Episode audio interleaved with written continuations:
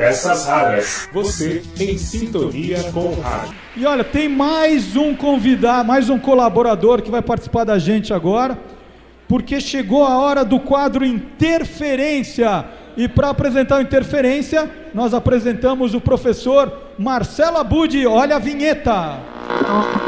Agora no Você é Curioso, Interferência.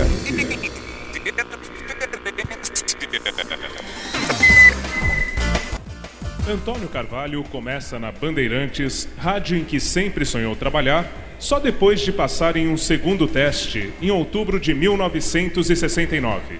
Entra então para o time dos titulares da notícia, uma criação de Alexandre Cadunque. Além de noticiarista e comentarista, Carvalho recebe de Hélio Ribeiro o convite para apresentar um programa que agita a década de 70, o Bandeirantes Frequência Balançada. A atração era transmitida das 9 às 11 e meia da noite. É nela que começa a fazer crônicas em que convida o ouvinte a pensar. Era semente da tradicional conversinha ao pé do ouvido que manteve no Grande Sampa, programa que mais tarde iria ao ar das 4 às 6 da manhã. Ainda nos anos 70, Carvalho passa a comandar também o arquivo musical aos domingos. A Crônica do Ouvinte ganha destaque em 2000 como um concurso promovido pela Rádio Bandeirantes. O publicitário Paulo D'Angelo vence ao reescrever a carta de Pero Vaz de Caminha. Depois disso, toda semana passa a ser escolhida uma nova história enviada pelos ouvintes. A crônica era lida nas edições de sexta-feira do Grande Sampa, com reprise aos domingos no arquivo musical.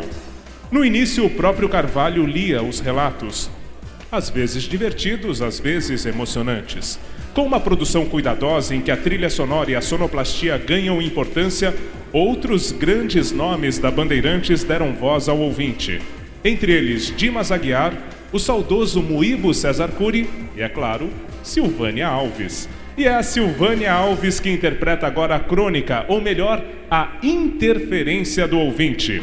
Eu volto no próximo sábado, primeiro sábado de setembro, na verdade, e antes faço menção ao pensamento com o qual Antônio Carvalho terminava todas as suas participações. Que o dia de hoje seja melhor que o de ontem e pior que o de amanhã porque a vida é um eterno para frente e para o alto, não tem para trás. Bom dia, ouvinte curioso. Arrepiei agora. Arrepiei. Obrigada, gente. Saudade do Carvalho, né?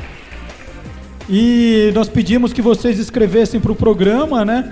E nós tivemos que selecionar uma única crônica e nós escolhemos para representar todos vocês a ouvinte que está aqui, Ludimar Gomes Molina, de Praia Grande. E vocês vão ver a crônica que ela nos enviou na interpretação da Silvânia Alves.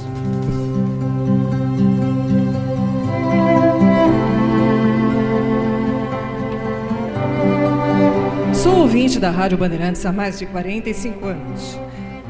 Lembro-me de programas que marcaram época.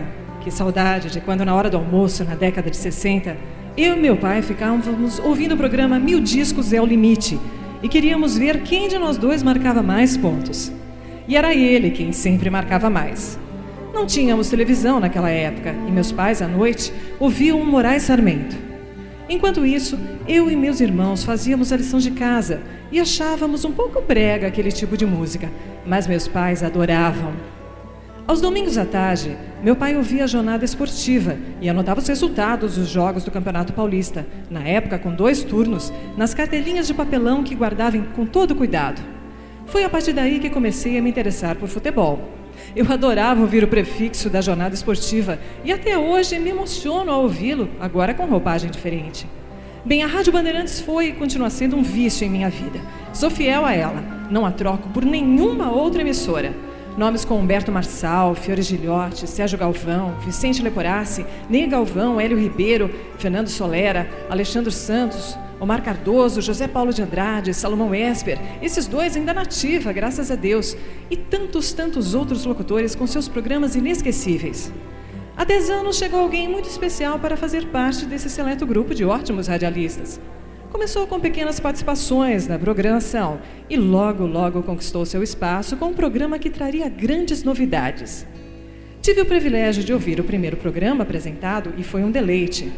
Sou uma pessoa que gosta muito de aprender coisas, de tomar conhecimento de curiosidades e fatos marcantes. Como se costuma dizer, para mim foi um prato cheio. E assim os sábados passaram a ter um motivo especial para se comemorar: ouvir o Você é Curioso. Nesse horário, muitos compromissos foram desmarcados por mim, muitos telefonemas não foram atendidos e algumas tarefas caseiras tiveram que ser adiadas. Tudo isso para que eu pudesse aproveitar ao máximo o programa. Marcelo Duarte e Silvânia Alves, par perfeito para comandarem esse programa. Que emoção quando fui ao oitavo aniversário do Você é Curioso. Eu ali assistindo ao programa, participando da brincadeira, tendo o livro Guia dos Curiosos, língua portuguesa, autografado pelo Marcelo.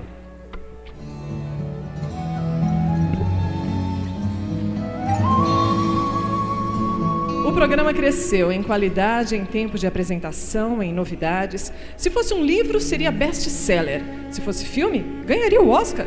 Se fosse namorado, seria para sempre. Parabéns, Marcelo e Silvânia, por tão bom programa. Parabéns, Ludimar, por ser tão assíduo ouvinte. Obrigada, Ludimar.